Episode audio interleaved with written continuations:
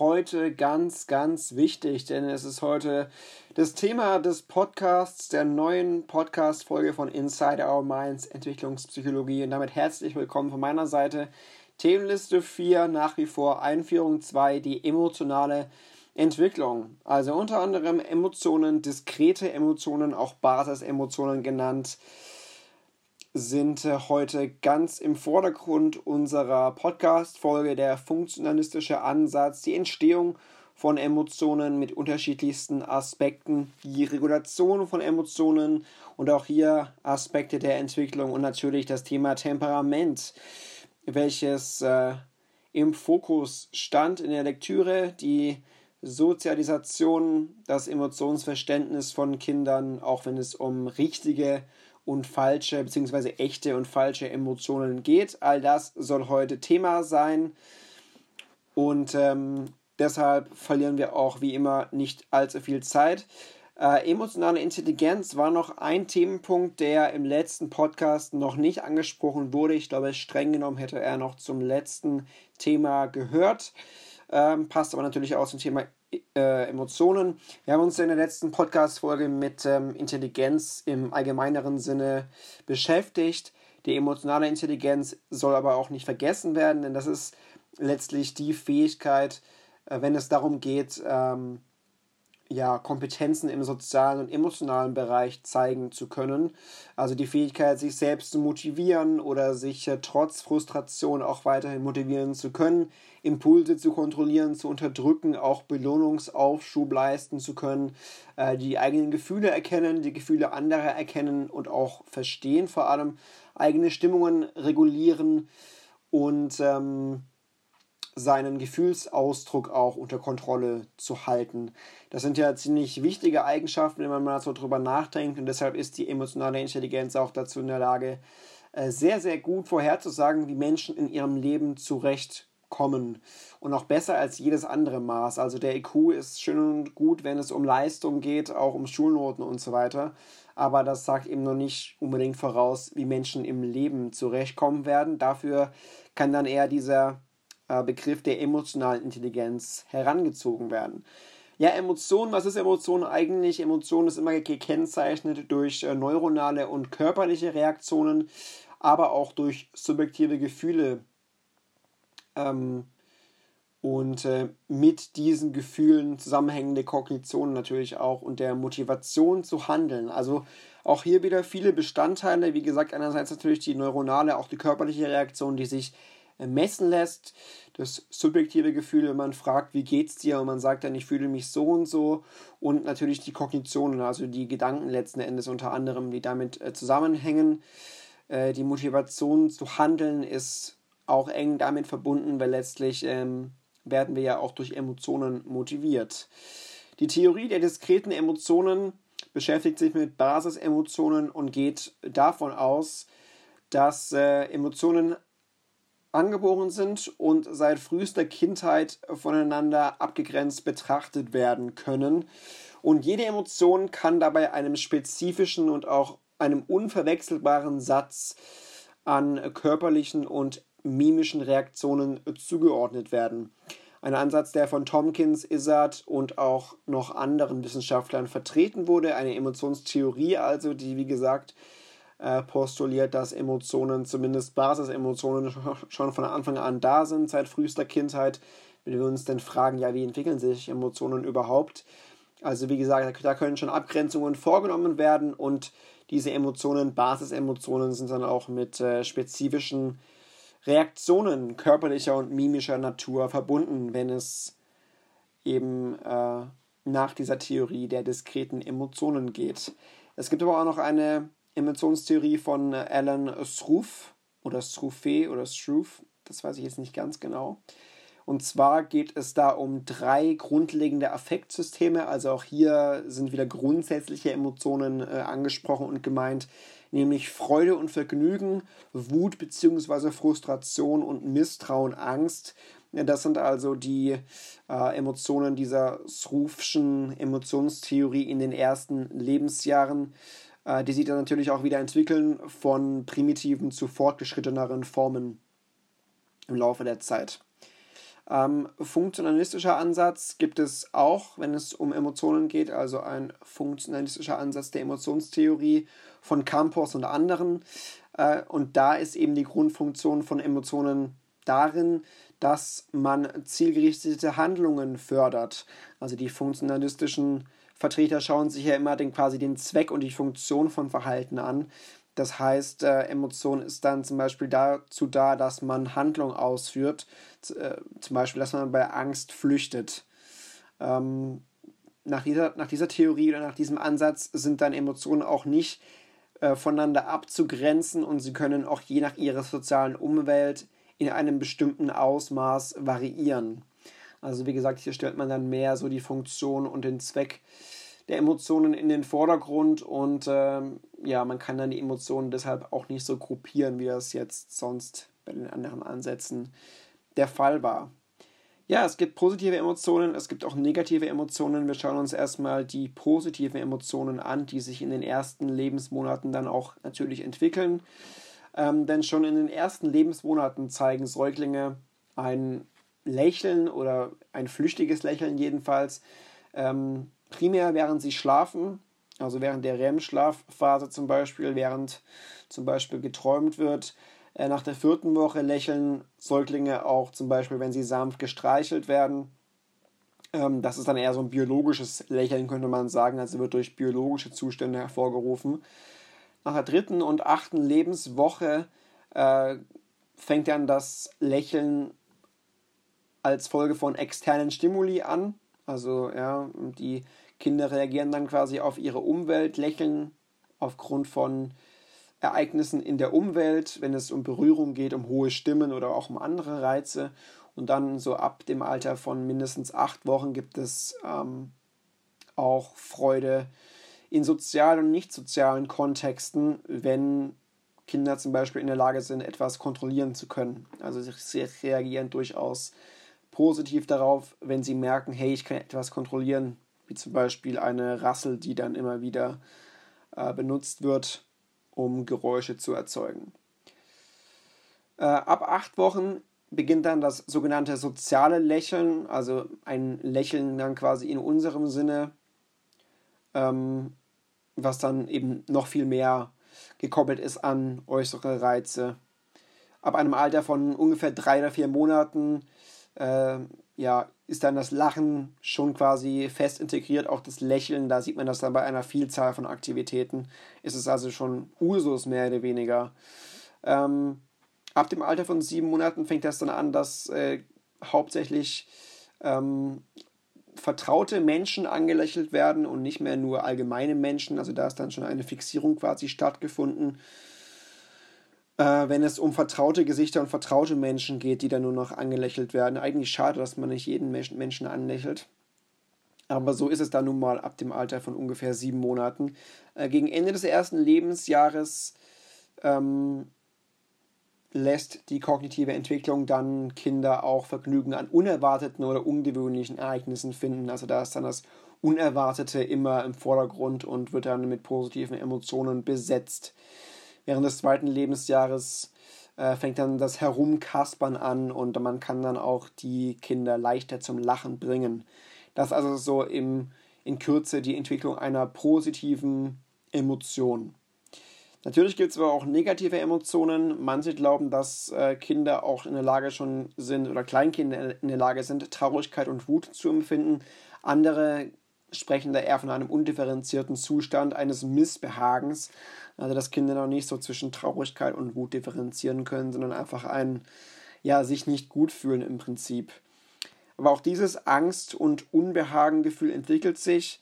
Mit vier Monaten scheinen sich Säuglinge vor unbekannten Objekten in Acht zu nehmen, auch unbekannte Ereignisse. Ähm, Im Alter von sechs oder sieben Monaten gibt es dann schon deutlichere Anzeichen und Indizien von Angst, zum Beispiel dann auch die Angst vor fremden Personen. Diese Angst nimmt dann aber ab dem zweiten Lebensjahr wieder ab. Also das sind schon sehr unterschiedliche Phasen und ein Auf und Ab, dass man teilweise anfangs alle anlächelt, äh, ab einer bestimmten Phase dann wiederum aber ein bisschen fremdelt und dann entspannt sich das irgendwann wieder. Aber im Alter von ungefähr acht Monaten beginnt eine Trennungsangst, die dann auch bis zum 13. bzw. 15. Lebensmonat noch zunimmt, dann aber auch wieder abklingt, wie ich gerade gesagt habe. Ähm, das ist also so ein bisschen ein Auf und Ab und bezieht sich dann eben darauf, wenn die Kinder von ihren Eltern zum Beispiel oder von ihren engen Bezugspersonen getrennt werden. Ähm, wenn die Kinder dann so vier bis acht Monate alt sind, hebt sich die Wut auch stark von anderen negativen Emotionen ab. Also man kann dann schon stark differenzieren, sind die Kinder jetzt wütend oder haben sie eine andere negative Emotion. Ähm, am meisten Wut zeigen die, die Kinder ähm, während des zweiten Lebensjahres zu Hause. Danach nehmen diese Wutausbrüche stark ab. Bei Mädchen wird das noch mehr beobachtet. Traurigkeit wird in denselben äh, Situationen gezeigt, in denen auch Ärger empfunden wird zum Beispiel nach einem schmerzhaften Ereignis oder wenn etwas nicht kontrolliert werden konnte, was sich auf die Umwelt bezieht. Da ist dann aber das äh, Zeichen oder das Zeigen von Traurigkeit seltener als das Zeigen von Wut oder von Unbehagen. Und wenn die Kinder dann drei bis sechs Jahre alt sind, dann werden dann negative Emotionen bei Aufgaben gezeigt, die zum Auslösen der Emotionen konzipiert wurden.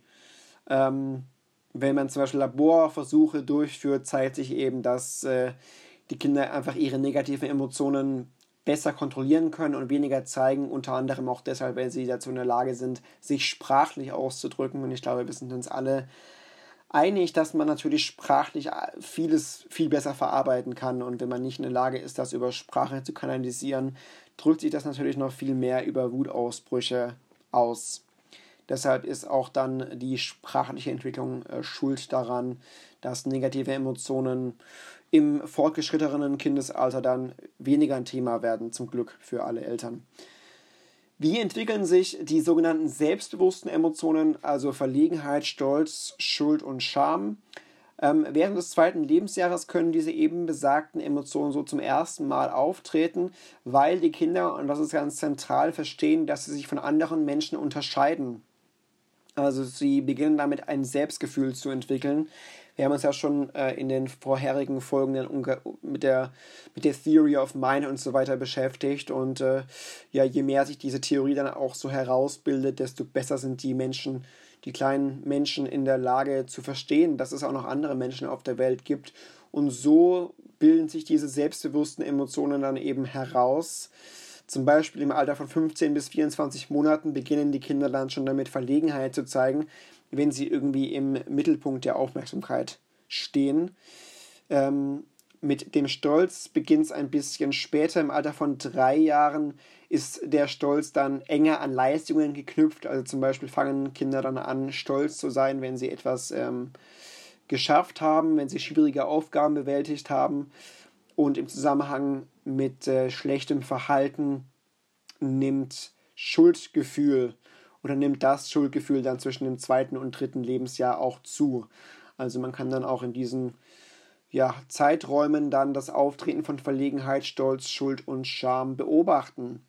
Unterschied zwischen Schuld und Scham ist auch ganz interessant, denn Schuld ist eben mehr mit Empathie verbunden. Das heißt, wenn man Schuld empfindet, muss man ja zwangsläufig äh, Gefühle im Außen wahrnehmen, also Gefühle von Reue und Bedauern über das eigene Verhalten und natürlich auch den Drang, etwas ungeschehen machen zu wollen. Und da, dafür muss man ja auch irgendwie Empathie mit anderen haben, damit einem etwas leid tun kann. Scham ist hingegen nicht so mit der Sorge um andere äh, verknüpft, sondern eher geht es da um den Fokus auf sich selbst. Also wenn sie sich irgendwie zum Beispiel Blicken ausgesetzt fühlen und wenn sich Kinder am liebsten verstecken würden, empfinden sie Scham. Also Scham dann eher so ähm, ich-bezogener als die Schuld, die dann schon ähm, ja, mit äh, externen Faktoren in Zusammenhang gebracht werden kann. So viel also zur Unterscheidung zwischen Schuld und Scham. Ähm, ganz interessant, denn im Alltag ruft dieselbe Situation bei manchen Menschen eher Scham, bei anderen Menschen hingegen eher Schuld hervor. Kann man sich ja selbst mal überlegen, ob man mehr so der Schuldtyp ist, der äh, äußere Faktoren vielleicht mehr bedenkt oder mehr der Schamtyp, der mehr in das Innere denkt und vielleicht mehr die Reaktionen äh, bedenkt, die ja Schamgefühle hervorrufen könnten. Ähm, man kann durch Erziehungsverhalten da natürlich sehr viel beeinflussen, wenn es um Schuld und auch um Scham geht. Denn äh, Kinder erleben je nachdem eben mehr Schuld oder Scham, wenn ihre, kind, wenn ihre Eltern die sogenannte Schlechtigkeit in Anführungszeichen des Verhaltens unterstreichen. Also wenn die Kinder, wenn die Eltern zum Beispiel mehr sagen, du hast etwas Schlechtes getan, wird das natürlich mehr äh, ja, in den Kindern auslösen, als wenn die Eltern sagen, ähm, du bist ein schlechter Junge, äh, beziehungsweise andersrum. Also wenn äh, das Elternteil sagt, du bist ein schlechter Junge, ist das schlimmer in Anführungszeichen, als wenn die Eltern sagen, du hast etwas Schlechtes getan. Ähm, denn natürlich ist äh, das noch ein bisschen personifizierender und persönlicher. Wenn man sagt, du bist ein schlechter Junge, du bist ein schlechtes Mädchen, fühlt man sich als Kind dann natürlich sehr ja, stigmatisiert. Und wenn man etwas Schlechtes getan hat, ist der Fokus ja mehr auf der Tat an sich und dann ist es natürlich nicht so schlimm, nicht so wertend. Ähm, es ist auch besser, wenn Eltern die Konsequenzen der Handlungen für andere erklären und es ist auch natürlich empfohlen, wenn Eltern den Kindern beibringen, dass etwas notwendig ist. Ähm, dass zum Beispiel, wenn es darum geht, einen Schaden wieder gut zu machen, den die Kinder angerichtet haben. Natürlich sollten es Eltern vermeiden, ihre Kinder öffentlich zu demütigen und Respekt und Liebe sollte auch dann entgegengebracht werden, wenn zurechtgewiesen werden muss. Also natürlich ist es wichtig, äh, Kinder zurechtzuweisen, aber der Respekt und die Liebe sollte dabei trotzdem noch vorhanden sein. Und all diese Faktoren, je nachdem, wie die Eltern da eben äh, mit den Kindern umgehen, bestimmen, ob die Kinder dann mehr oder eher Schuld oder halt Scham empfinden. Also eher Schuld als Scham, wenn die Schlechtigkeit des Verhaltens unterstrichen wird. Also du hast etwas Schlechtes getan, statt du bist ein schlechter Junge, es gibt mehr Schuld als Scham, wenn die Konsequenzen der Handlungen für andere erklärt werden. Mehr Schuld als Scham, wenn dabei gebracht wird, dass es notwendig ist, den Schaden wieder gut zu machen. Mehr Schuld als Scham, wenn öffentliche Demütigung vermieden wird und wenn letztlich auch Respekt und Liebe vorhanden bleiben, trotz Zurechtweisung. Genau, dann ging es in der Lektüre um Major Depression, um Depression im Kinder- und Jugendalter das war jetzt aber in der Themenliste kein wirkliches Thema, deshalb lasse ich das dann auch aus. Ähm, und auch Rumination war da kein größeres Thema. Ist letztlich auch nur das gedankliche Kreisen um die negativen Emotionen, also Grübeln könnte man quasi übersetzen. Rumination allein oder wenn man es mit anderen macht, Korumination, extensive Diskussion mit anderen Personen über die eigenen emotionalen Probleme. Wie gesagt, es soll uns nicht länger beschäftigen. Auch Depressionen, wie gesagt, lasse ich jetzt mal hier ein bisschen außen vor, war nämlich kein Thema. Aber dann wichtig wurde es wieder, wenn es um emotionale Selbstregulierung geht. Das ist nämlich der Prozess, durch den innere Gefühlszustände, innere Gefühle und damit auch verbunden dann physiologische Prozesse, Kognitionen, Verhaltensweise, äh, Verhaltensweisen gehemmt oder moduliert werden. Also die Art und Weise eben oder die Fähigkeit mit inneren Gefühlszuständen und Kognitionen umzugehen. Auch diese Emotionsregulierung entwickelt sich im Laufe der Zeit ähm, von der Regulierung durch andere, natürlich sind wir da am Anfang auf unsere Eltern angewiesen, hin zur Selbstregulierung. Im Alter von sechs Monaten sieht es so aus, dass Säuglinge da erste Anzeichen von Selbstregulierung zeigen, indem sie zum Beispiel einfach ihren Blick abwenden oder am Daumen lutschen. Also sie haben da schon eigene Mittel quasi entwickelt, um sich emotional selbst regulieren zu können. Im Alter von neun bis zwölf Monaten beginnen die Eltern dann auch sich darüber bewusst zu werden, dass elterliche für dass elterliche äh, Forderungen äh, ausgesprochen werden. Also sie werden sich bewusst darüber, welche elterlichen Forderungen es gibt und dementsprechend werden, werden auch Verhaltensweisen äh, angepasst. Im Alter von ein bis zwei Jahren lenken sich die Kinder von den unangenehmen Reizen dann selbst ab, indem sie ihre Aufmerksamkeit dann auch gezielt abwenden können. Ähm, natürlich ist da die Aufmerksamkeits- und Bewegungssteuerung ähm, wichtig, damit diese Selbstregulierung auch besser gelingen kann. Und natürlich auch der verbale Ausdruck. Also wir haben ja vorhin schon gesagt, dass es äh, viel besser ist, wenn die Kinder dann natürlich auch verbal äh, ihre Emotionen kanalisieren können. Und all das ist dann auch wichtig, wenn es zur Selbstregulierung geht. Ähm, ja, kognitive Strategien werden dann auch benutzt, um äh, negative Emotionen steuern zu können. Das heißt, äh, kleinere Kinder ähm, lenken sich ab, indem sie zum Beispiel spielen. Ältere Kinder haben dann schon andere kognitive Strategien und auch Problemlösestrategien, um sich auf emotionale Situationen, emotional schwierige Situationen auch einzustellen. Also auch in diesem Bereich findet eine Weiterentwicklung statt. Ähm, das heißt, sie sind dann in der Lage, einfach viel besser im Laufe der Zeit äh, Strategien und Verhaltensstrategien auszuwählen, die der jeweiligen Situation zuträglich sind, die auch dem jeweiligen Stressor einfach ähm, ja, entsprechen. Und sie können auch besser zwischen Stressoren unterscheiden. Also sie können auch zum Beispiel sagen, wie kontrollierbar verschiedene Stressoren sind. Ähm, anfangs ist man da ja als Kind mehr oder weniger den Umweltstimuli ausgesetzt. Mit der Zeit ist man dann schon selbst in der Lage zu unterscheiden, okay, wie kontrollierbar ist irgendwas. Zum Beispiel eine Hausaufgabe, die ich ja selbst beeinflussen und meistern kann beziehungsweise wie unkontrollierbar ist auch etwas. Wenn da ein Arztbesuch ansteht, ist man selbst relativ schlecht in der Lage, das irgendwie zu steuern, denn der muss halt nun mal durchgeführt werden. Da kann man jetzt selbst nichts dran rütteln. Aber diese Unterscheidung ist dann einfach viel besser vornehmbar, wenn man schon etwas älter ist. Also Entwicklung der Emo äh, Emotionsregulierung ist dann mit dem, äh, mit dem Alter auch vorhanden, kognitive Strategien, die da gebraucht werden, um äh, negative Emotionen zu steuern.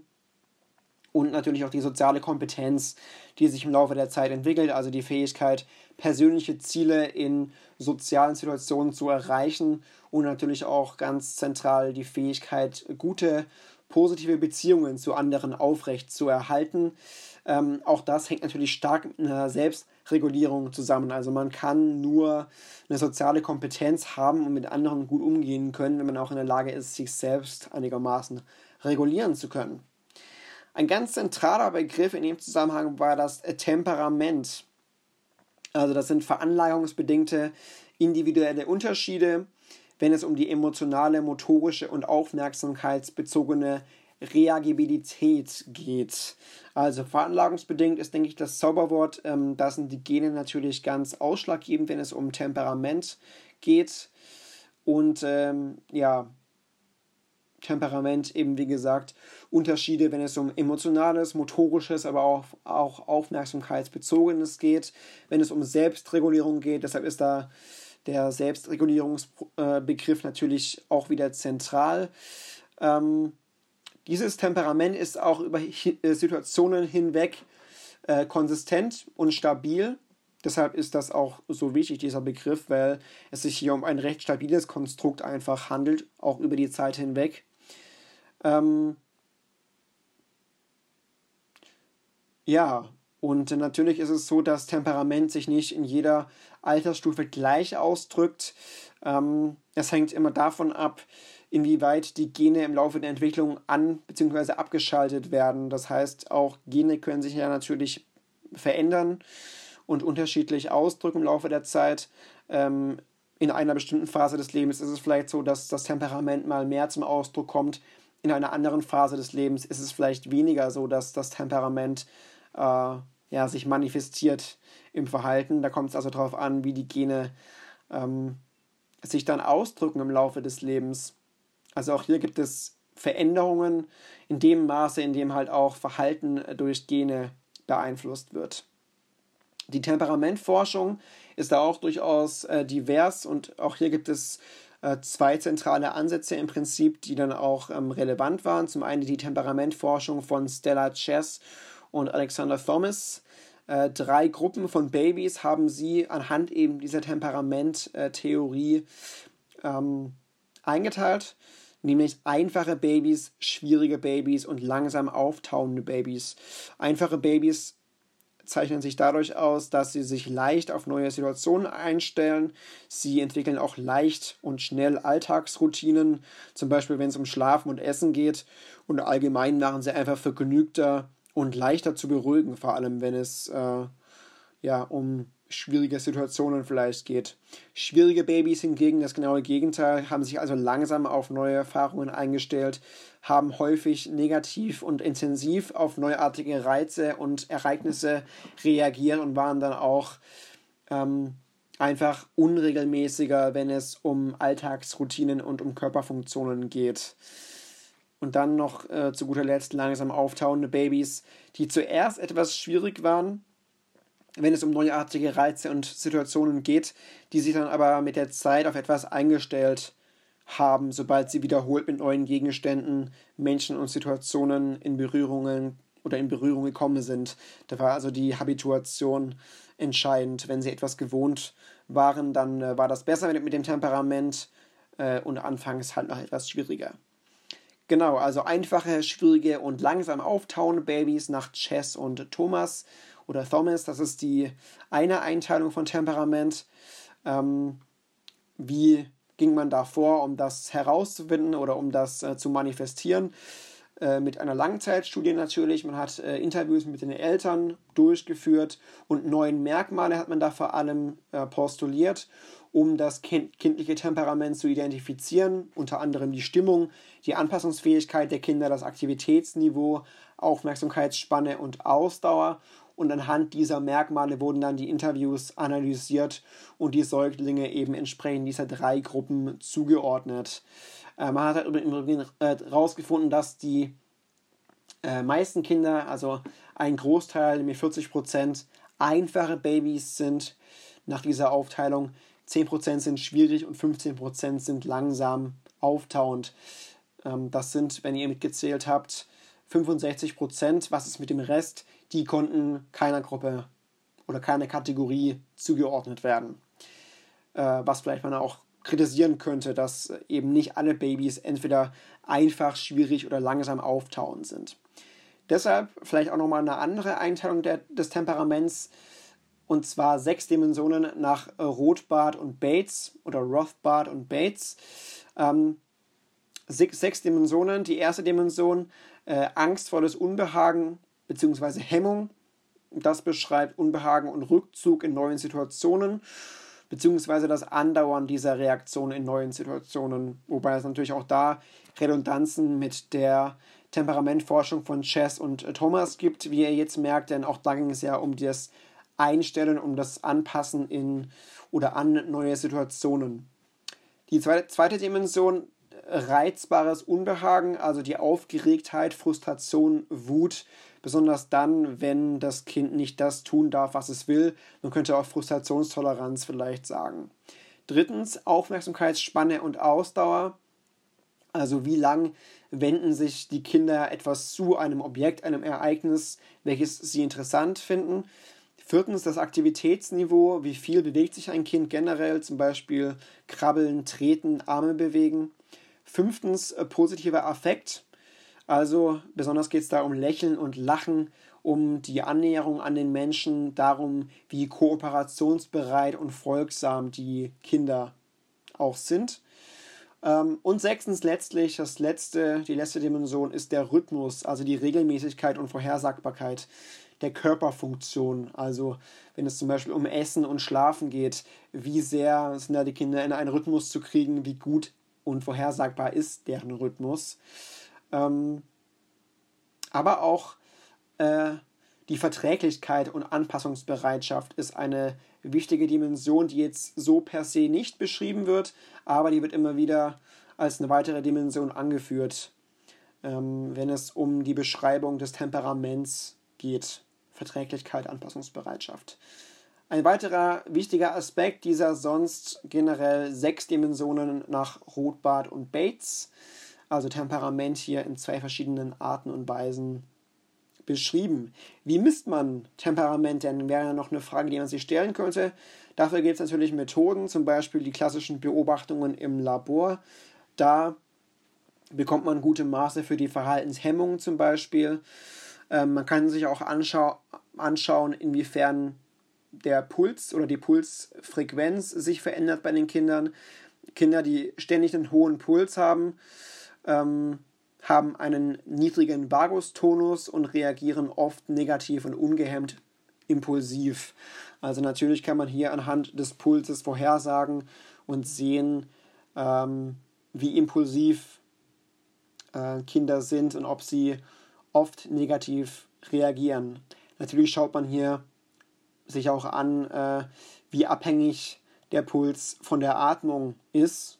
Und insofern kann man dann auch wirklich sagen, ob ähm, der Puls auch wirklich mit einer Reaktion zusammenhängt und ob jetzt ein Kind wirklich impulsiver ist oder ja, ob das vielleicht doch unabhängig von der eigentlichen Situation der Fall ist. Ähm, man schaut sich natürlich auch Kinder an, die einen relativ niedrigen Puls haben und einen relativ niedrigen und mit der Atmung deutlich schwankenden Puls haben, mit äh, oder ja, einem hohen Vagustonus und die reagieren dann eher positiv. Also das sind halt so Methoden, um die, das Temperament dann zu messen. Ähm, Puls, Pulsfrequenz und wie gesagt, im Labor sind das dann gute Maße, die man da für die Verhaltenshemmung eines Kindes bekommt. Man kann auch die äh, Frontallappenaktivität im Cortex beim EEG aufzeichnen und aufnehmen. Äh, Kinder mit einer höheren rechtzeitigen frontalen Aktivierung im EEG reagieren auf neuartige Reize mehr und, ähm, und auch auf Situationen und Herausforderungen eher ängstlich und vermeidend. Und Kinder mit einer höheren linksseitigen frontalen Aktivität und Aktivierung bei neuen Erfahrungen oder Herausforderungen äh, sind eher entspannt, fröhlich und voller Neugier. Also die Aktivierung des ähm, ähm, des äh, Cortex, der Frontallappenaktivität im Cortex, äh, liefert hier auch sehr wichtige und interessante Aussagen über die Kinder. Wie gesagt, je nachdem, ob die rechtzeitig mehr aktiviert sind, diese Areale, oder dann eben linksseitig mehr. Also man kann äh, dafür ja die Eselsbrücke gebrauchen. Rechts, äh, rechts sind die Nazis, rechts ist immer schlecht. Und deshalb in dem Zusammenhang ähm, ja, höhere rechtzeitige frontale Aktivierung im EEG, wenn es um äh, neuartige Reize geht. Und da wird dann ängstlich und vermeidend reagiert von den Kindern. Und wie gesagt eher bei einer linksseitigen frontalen Aktivierung, da reagieren die Kinder entspannt, fröhlich und voller Neugier auf neue Erfahrungen. Und das wiederum lässt sich halt mit Hilfe des EEG feststellen, indem man Frontallappenaktivität aufzeichnet. Also das neben dem Puls, neben der Pulsfrequenz dann ein gutes Mittel, um Temperament messen zu können. Aber auch der Cortisolspiegel ist letztlich gut, wenn es darum geht, äh, Temperament dann auch messen zu können. Äh, differenzielle Suszeptibilität, äh, ein Begriff, der jetzt so äh, auch nicht auftauchte in der Themenliste, deshalb soll ich das auch nur ganz kurz hier erwähnen. Es geht im Prinzip einfach nur um die Anfälligkeit für das Bessere oder Schlechtere. Vielleicht kurz an einem Beispiel gezeigt. Es gibt Kinder mit einer bestimmten Variante eines Serotonin-Transportgens beziehungsweise ähm, des Dopamin-Rezeptorgens. Also das sind zwei Gene dann. Und äh, wenn Kinder diese Gene besitzen, dann reagieren sie unter ungünstigen Bedingungen mit höherer Wahrscheinlichkeit aggressiv als Kinder mit anderen Varianten dieser beiden Gene. Also eigentlich sind diese Kinder dann ja mit mehr Dopamin, sage ich mal, oder mehr Potenzial für Dopamin ausgestattet. Und wenn die dann ungünstigen Bedingungen ausgesetzt werden, also Dauerstress, schlechte Erziehung und so weiter, dann werden die mit höherer Wahrscheinlichkeit aggressiver reagieren als Kinder, denen diese Gene fehlen. Auf der anderen Seite sind das dann aber auch die Kinder, die äh, weniger aggressiv äh, aufwachsen, wenn sie eine unterstützende Umgebung erfahren. Also anhand dessen sieht man halt auch wieder, wie interessant letztlich auch ähm, Genotyp und Umwelt wieder mal interagieren können. Dass also die differenzielle Suszeptibilität das Muster der Anfälligkeit für das Bessere oder eben Schlechtere.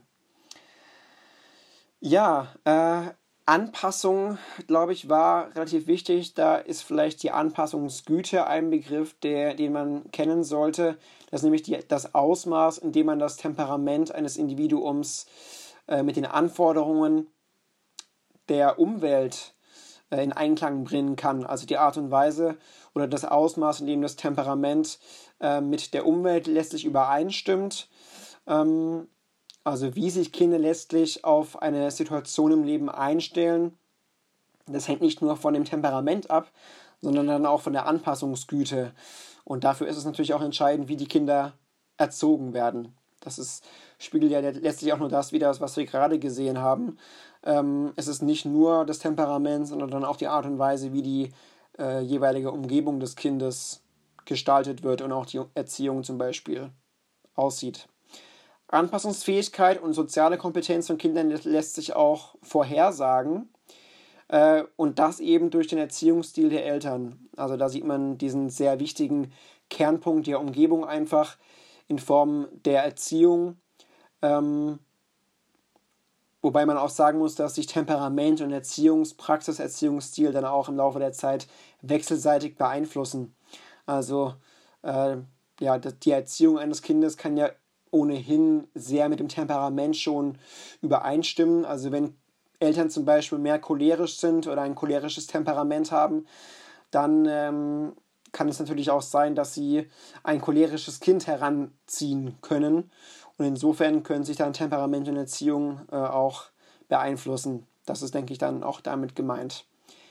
Ähm, es gibt verschiedene Faktoren der emotionalen Entwicklung in der Kindheit. Das ist eben einerseits die Eltern-Kind-Beziehung und die Qualität der Eltern-Kind-Beziehung. Eine sich sichere Bindung äh, spricht für mehr positive Gefühle und für einen offenen Gefühlsausdruck. Und natürlich ist die Sozialisation der Kinder durch die Eltern auch sehr entscheidend.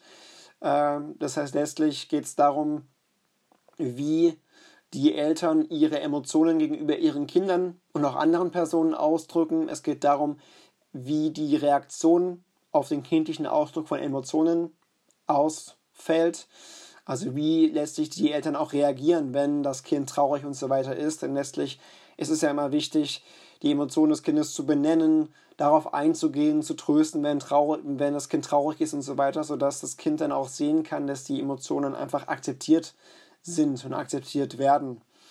Ähm, ansonsten haben halt Kinder irgendwann das Gefühl, sie dürfen nicht traurig sein, sie dürfen ihre Gefühle nicht zeigen, wenn die Eltern zum Beispiel diese Gefühle immer wieder verbieten. Ähm, das merkt man dann unter anderem auch mit Sozialisation. Da geht es dann auch um die Gespräche, welche die Eltern mit den Kindern über die Emotionen und über die emotionale Regulierung führen. Aber natürlich sind auch kulturelle Regeln und Werte dabei entscheidend, wenn es um das Emotionsverständnis der Kinder geht, denn Emotionen unterscheiden sich ja kulturell auch nochmal ganz stark und inter interkulturell vor allem. Ähm ja, letztlich ist es für das Kind einfach wichtig, ein Verständnis davon zu erhalten, wie man Emotionen identifiziert, was sie bedeuten, welche soziale Funktionen sie besitzen und letztlich auch, äh, was sie beeinflusst. Äh, ich glaube, in der Lektüre war da ja unter anderem äh, wieder das Beispiel angeführt, dass ähm, Schuld und Scham im Westen und im Osten auch wieder sehr unterschiedlich äh, repräsentiert sind, wenn es um kollektivistische ähm, äh, Kulturen geht und mehr um individualistische Kulturen. Das also nochmal so zu den kulturellen Regeln und Werten. Da werden Emotionen ja auch nochmal ganz anders gelebt, je nachdem, wo man eben auch als Kind aufwächst. Wichtig ist, wie gesagt, ein Emotionsverständnis zu erhalten und das bekommt man eben auch nur, wenn man entsprechend sozialisiert wird von den Eltern, indem die Emotionen akzeptiert werden, indem man auch lernt, wie man Emotionen ausdrückt, indem man Reaktionen und Gespräche damit einbezieht und indem man äh, vor allem Gespräche führt überhaupt über Emotionen. Also Sozialisation nochmal ein bisschen gesondert ist der Prozess, durch den die Kinder Werte, Normen, Fähigkeiten, Wissen und Verhaltensweisen erwerben, die für die jetzige und auch künftige Rolle in der jeweiligen Kultur ähm, ja, wichtig sind und als angemessen betrachtet werden. Also auch hier spielt die jeweilige Kultur einfach eine sehr wichtige Rolle. Eltern tragen zur Entwicklung ihre Kinder auch in diesem Sozialisationsprozess bei auf mindestens drei Weisen, die äh, postuliert und zitiert wurden in der Lektüre. Zum einen fungieren die Eltern als direkte Lehrer, als indirekte Sozialisierer, aber auch als soziale Manager. Also sie sind direkte Lehrer, indem sie äh, den Kindern Fähigkeiten, Regeln, Strategien beibringen, indem sie ähm, beraten, wenn es um Angelegenheiten geht, äh, indem sie einfach direkt äh, agieren und da quasi diese Lehrerrolle einnehmen. Sie sozialisieren indirekt, indem sie ähm, indem sie durch ihr eigenes Verhalten gegenüber, gegenüber ihren Kindern sozialisieren. Also natürlich ähm, reflektiert dann ein Kind auch, okay, wie geht mein Elternteil mit mir um und daraus zieht es dann ja auch wiederum Rückschlüsse auf die eigenen Emotionen. Also direkter Lehrer, aber auch indirekter Sozialisierer und letztlich auch sozialer Manager, in dem Eltern die Erfahrungen und das soziale Leben ihrer Kinder gestalten. Auch natürlich die Art und Weise, ähm, wie Kinder mit verschiedenen Menschen konfrontiert werden, wie Kinder mit Aktivitäten und Informationen auch konfrontiert werden. Denn letztlich sind ja Eltern dafür verantwortlich, äh, welchen Erfahrungen ihre Kinder so ausgesetzt werden.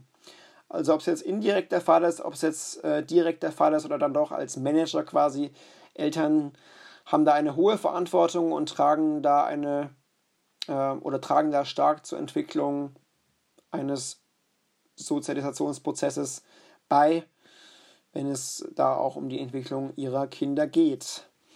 Ähm, auch hier lernen Kinder im Laufe der Zeit, wenn es darum geht, äh, Emotionen, Emotionen bei anderen zu entwickeln. Also im Alter von drei Monaten können Babys ähm, Freude, Überraschung und Ärger im Gesichtsausdruck unterscheiden. Das sind ja auch so die die Gesichtsausdrücke, die am besten unterscheidbar sind, würde ich sagen. Freude, Überraschung, Ärger. Im Alter von sieben Monaten ist es dann leichter für sie auch Furcht, Trauer, Interesse unterscheiden zu können. Und ähm, sie beginnen dann auch in diesem Alter ähm, Emotionsausdrücke von anderen eine, eine Bedeutung zuzuschreiben. Also sie können dann im Gesicht von anderen Menschen auch erkennen, okay, wie fühlt sich diese Person und daraus ähm, leiten sie dann auch wieder Rückschlüsse ab. Das ist dann auch der Begriff des sozialen Referenzierens, den wir dann gleich noch behandeln werden. Mit drei Jahren ähm, können dann Kinder schon eine Fähigkeit zeigen, ähm, Emotionen zu benennen, die sie auf Bildern oder Puppengesichtern sehen. Wenn man dann also Laborstudien macht, ist das dann schon im Alter von drei Jahren möglich, dass Kinder das auch äh, wirklich direkt benennen können. Ähm, Freude ist da immer eine Emotion, die am besten benannt werden kann. Kleine Kinder ab zwei Jahren können Freude oder den Ausdruck von Freude schon erkennen, beziehungsweise am besten erkennen. Ähm, Wut und Traurigkeit kommt dann ein bisschen später. Also die Fähigkeit, das unterscheiden zu können, taucht in den nächsten ein bis zwei Jahren auf. Ähm, Angst, Überraschung und Ekel tritt nach und nach dann im späten Vorschulalter ein und auch in den ersten Schuljahren ist es dann also auch möglich, Angst, Überraschung und Ekel zu unterscheiden. Äh, komplexere Emotionen, Stolz, Scham, Schuld, das kann wirklich bis zur mittleren Grundschulzeit dauern, beziehungsweise auch dann ist es für viele Kinder noch nicht möglich, Stolz, Scham und Schuld unterscheiden zu können, weil es einfach auch komplexe Emotionen sind. Genau, gerade angekündigt, soziales Referenzieren das ist das Heranziehen mimischer oder stimmlicher Hinweise der Eltern oder anderer Erwachsener, wenn sie dann Entscheidungen treffen müssen, nämlich Entscheidungen, wenn es darum geht, mit neuen, mehrdeutigen, bedrohlichen Situationen umgehen zu können. Also sie schauen, okay, wie schaut die Mutter? Schaut die Mutter ängstlich, dann bleiben sie lieber von etwas fern. Das haben wir schon bei diesem Experiment der visuellen Klippe kurz besprochen. Wenn sie sehen, okay, die, äh, die Mutter ermutigt mich, darüber zu krabbeln, gehen sie da eher rüber. Wenn die Mutter ängstlich schaut, sagen sie, okay, das lasse ich mal lieber, da gehe ich nicht rüber. Das ist also dieses soziale Referenzieren. Äh, sobald die Kinder 14 Monate alt sind ungefähr, können sie dann auch ähm, gewonnene Eindrücke durch das soziale Referenzieren noch viel länger äh, im Kopf behalten quasi und noch über eine Stunde ähm, nach der eigentlichen Information hat das einen Einfluss darauf, ob sie einen Gegenstand anfassen oder nicht. Also man sieht dann auch dadurch, dass das durchaus äh, einen hohen Einfluss hat, dieses soziale Referenzieren, wenn die Kinder auch noch nach einer gewissen Zeit einfach ähm, ja, entscheiden, je nach dem Einfluss der Bezugsperson, je nach der jeweiligen sozialen Referenzierung. Äh, man sieht, dass vokale Hinweise wirksamer sind als visuelle Hinweise, also die Stimme ist da wichtiger als äh, das Visuelle. Beides zusammen ist aber, wie man sich vorstellen kann, am informativsten. Wenn also das Kind die äh, Mimik der Mutter sieht und dazu auch noch die stimmlichen Hinweise hat, dann ist das soziale Referenzieren natürlich am effektivsten oder am leichtesten, sage ich mal, ähm, im Vergleich, ja, wenn nur eines der beiden Phänomene vorliegt. Auch wenn es um äh, das, äh, oder auch wenn es um Emotionsauslöser, um das Verständnis von Emotionsauslösern geht, gibt es Entwicklungsschritte bei den Kindern. Im Alter von drei Jahren sind Kinder recht gut darin, Situationen zu identifizieren, die zum Beispiel fröhlich machen. Äh, wenn sie vier Jahre alt sind, können dann auch Situationen identifiziert werden, die eher traurig machen. Wenn sie fünf Jahre alt sind, geht es dann weiter mit Ärger, Ekel und Überraschung und um jeweilige Situationen, die diese Emotionen auslösen. Und ähm, es geht dann auch schon darum zu verstehen, unter welchen Umständen Stolz, Schuld, Scham, Eifersucht aufkommen. Das ist dann so ab dem oder nach dem siebten Lebensjahr der Fall. Man merkt also so, wie die Emotionen immer komplexer werden und je nach, je nach Alter werden die äh, Auslöser der Emotionen dann immer besser einfach unterschieden im Alter von zwischen 4 und 10 können die Emotionen besser anhand von Geschichten bestimmt werden, ähm, beziehungsweise die Auslöser und die Ursachen der Gefühle können auch besser mit Geschichten dargestellt werden, ähm, anstatt einfach nur von Bildern. Also man sieht da einfach auch, wie wichtig Geschichten sind äh, für die Kinder, um Gefühle oder um die Ursachen von Gefühlen darzustellen. Spricht also dafür, ähm, ja, mehr Geschichten vorzulesen. Äh, ältere Kinder verstehen dann auch irgendwann, dass Menschen äh, Gefühle beim Erinnern an Ereignisse haben können. Auch eine recht interessante Fähigkeit. Ähm, so ja, 39 Prozent der Dreijährigen, 83 Prozent der Vierjährigen, aber 100 Prozent der Fünfjährigen haben verstanden, dass man auch durch Erinnerungen Emotionen erleben kann. Da ging es um einen fiktiven Held einer Geschichte, der dann an etwas Trauriges erinnert wurde und die Kinder haben dann äh, verstanden, dass das durch diesen Erinnerungshinweis ähm, ja, zustande gekommen ist, dass man durch Erinnerungshinweise, durch Erinnerungen auch Emotionen erleben kann. Also auch das Verständnis von Erinnerungen und äh, der Verbindung Emotionen äh, und Erinnerung ist dann irgendwann im Laufe der Zeit und mit dem Alter immer besser vorhanden. Ähm, und irgendwann, das ist auch eine recht interessante Fähigkeit, mit der wir uns jetzt beschäftigen, ist dann auch eine gewisse emotionale Ambivalenz äh, erkennbar oder ein Verständnis der emotionalen Ambivalenz. Das heißt, mit ungefähr zehn Jahren können dann Kinder auch schon sagen, okay, dass äh, ein, ein Erwachsener verhält sich so, fühlt sich aber eigentlich so. Das sind dann eben Forschungsansätze zum Verständnis echter und falscher Emotionen. Denn das kindliche Verständnis dieser täuschenden Gesichtsausdrücke verbessert sich im Alter zwischen vier und sechs Jahren. Also das Wissen der Kinder steigt, wenn es darum geht, wie und wann Emotionsausdrücke kontrolliert werden müssen.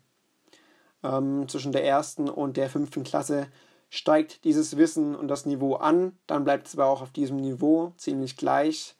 Äh, wenn es um verbale Ausdrucksregeln geht, dann war das Verständnis da besser ähm, im Vergleich zu den mimischen Ausdrucksregeln. Also wenn jemand durch Verbales, also durch ähm, Aussagen äh, eine Emotion kaschieren muss, dann wurde das besser verstanden von den Kindern, als wenn das bei den mimischen Ausdrucksregeln der Fall war. Was ja auch irgendwie logisch ist, wir können ja auch, würde ich mal behaupten, durch unsere Worte besser verschleiern, wie es uns geht, als durch unsere Mimik. Also wenn man mal versucht, irgendwie zu sagen, ja, ja, mir geht's gut, geht das, glaube ich, besser und leichter, als wenn man versucht, die eigene Mimik zu kontrollieren. Und deshalb ist dann das Verständnis der Kinder auch besser, wenn es um äh, verbale Ausdrucksregeln geht im Vergleich zu den mimischen Ausdrucksregeln. Und dieses äh, Wissen, diese Kompetenz in diesem Bereich steigt eben, wie gesagt, dann auch im Laufe der Zeit einfach an. Wie gesagt, zwischen der ersten und fünften Klasse insbesondere bleibt dann aber auf diesem Niveau. Äh, prosoziale Ausdrucksregeln werden außerdem besser verstanden als Ausdrucksregeln zum Selbstschutz. Also wenn man quasi etwas kaschieren möchte mit dem Ziel, die Gefühle anderer zu schützen, dann würde das besser verstanden als die Ausdrucksregeln zum Selbstschutz, wenn man zum Beispiel versucht, selbst besser dazustehen. Man sieht da also, dass äh, Kinder ein gewisses äh, ja, soziales Verständnis besitzen und durchaus soziale Wesen sein können, weil sie eben solche äh, Ausdrucksregeln zum Schutze anderer besser verstehen, prosoziale Ausdrucks Ausdrucksregeln besser verstehen als Ausdrucksregeln zum Selbstschutz. Ob man dann später im Alter äh, ja, mehr prosozial kaschiert oder dann doch eher zum Selbstschutz, das steht natürlich auf einem anderen Blatt. Aber es wird zumindest besser erkannt, das Prosoziale. Ja, also wir haben uns jetzt ein bisschen äh, veranschaulicht, äh, wie echte und falsche Emotionen verstehen werden können, dass das eben auch im Laufe der Zeit immer besser funktioniert, dass da auch Schritte in der Entwicklung stattfinden. Wir haben uns ein bisschen angeschaut, was soziales Referenzieren ist und dass das durchaus wichtig ist für die Kinder, um dann auch Emotionen ähm, ja, kontrollieren und zeigen zu können, dass es auch für Entscheidungen natürlich wichtig ist für die Kinder, dass Emotionen bei anderen natürlich auch identifiziert werden können und dass das ähm, mit der Zeit immer besser klappt, vor allem wenn es dann um immer komplexere Emotionen geht. Anfangs immer Freude, Überraschung, Ärger und dann irgendwann kommen auch Furcht, Trauer, Interesse und so weiter hinzu mit der Zeit. Ähm, wir haben uns den Sozialisierungsprozess angeschaut, der natürlich sehr wichtig ist, in dem Eltern als direkte Lehrer, als indirekte Sozialisierer und soziale Manager agieren. Wir haben uns angeschaut, wie man die Anpassungsfähigkeit und die soziale Kompetenz von Kindern vorhersagen kann, nämlich vor allem durch die Erziehungsqualität der Eltern, durch die sichere Bindung, die man optimalerweise hat zum Kind, durch die Sozialisation, indem man über Emotionen spricht, indem man auf die Reaktionen der Kinder eingeht. Natürlich auch sehr gesteuert durch die kulturellen Normen und Regeln, die es so gibt. Aber das Emotionsverständnis der Kinder ist da durchaus sehr wichtig. Wir haben uns kurz über die differenzielle Suszeptibilität unterhalten, also die Anfälligkeit für das Bessere oder Schlechtere. Wir haben uns äh, vergegenwärtigt, wie man Temperament messen kann, nämlich mit Methoden, vor allem im Labor, Pulsfrequenz, EEG, Cortex, Frontallappenaktivität und Cortisolspiegel standen hier im Vordergrund. Wir haben uns zwei Arten der Temperamenteinteilung angeschaut. Einerseits einfache, schwierige und langsam auftauende Babys von Chess und Thomas und einerseits äh, andererseits die sechs Dimensionen nach Rotbart und Bates, die aber durchaus damit auch verwandt sind.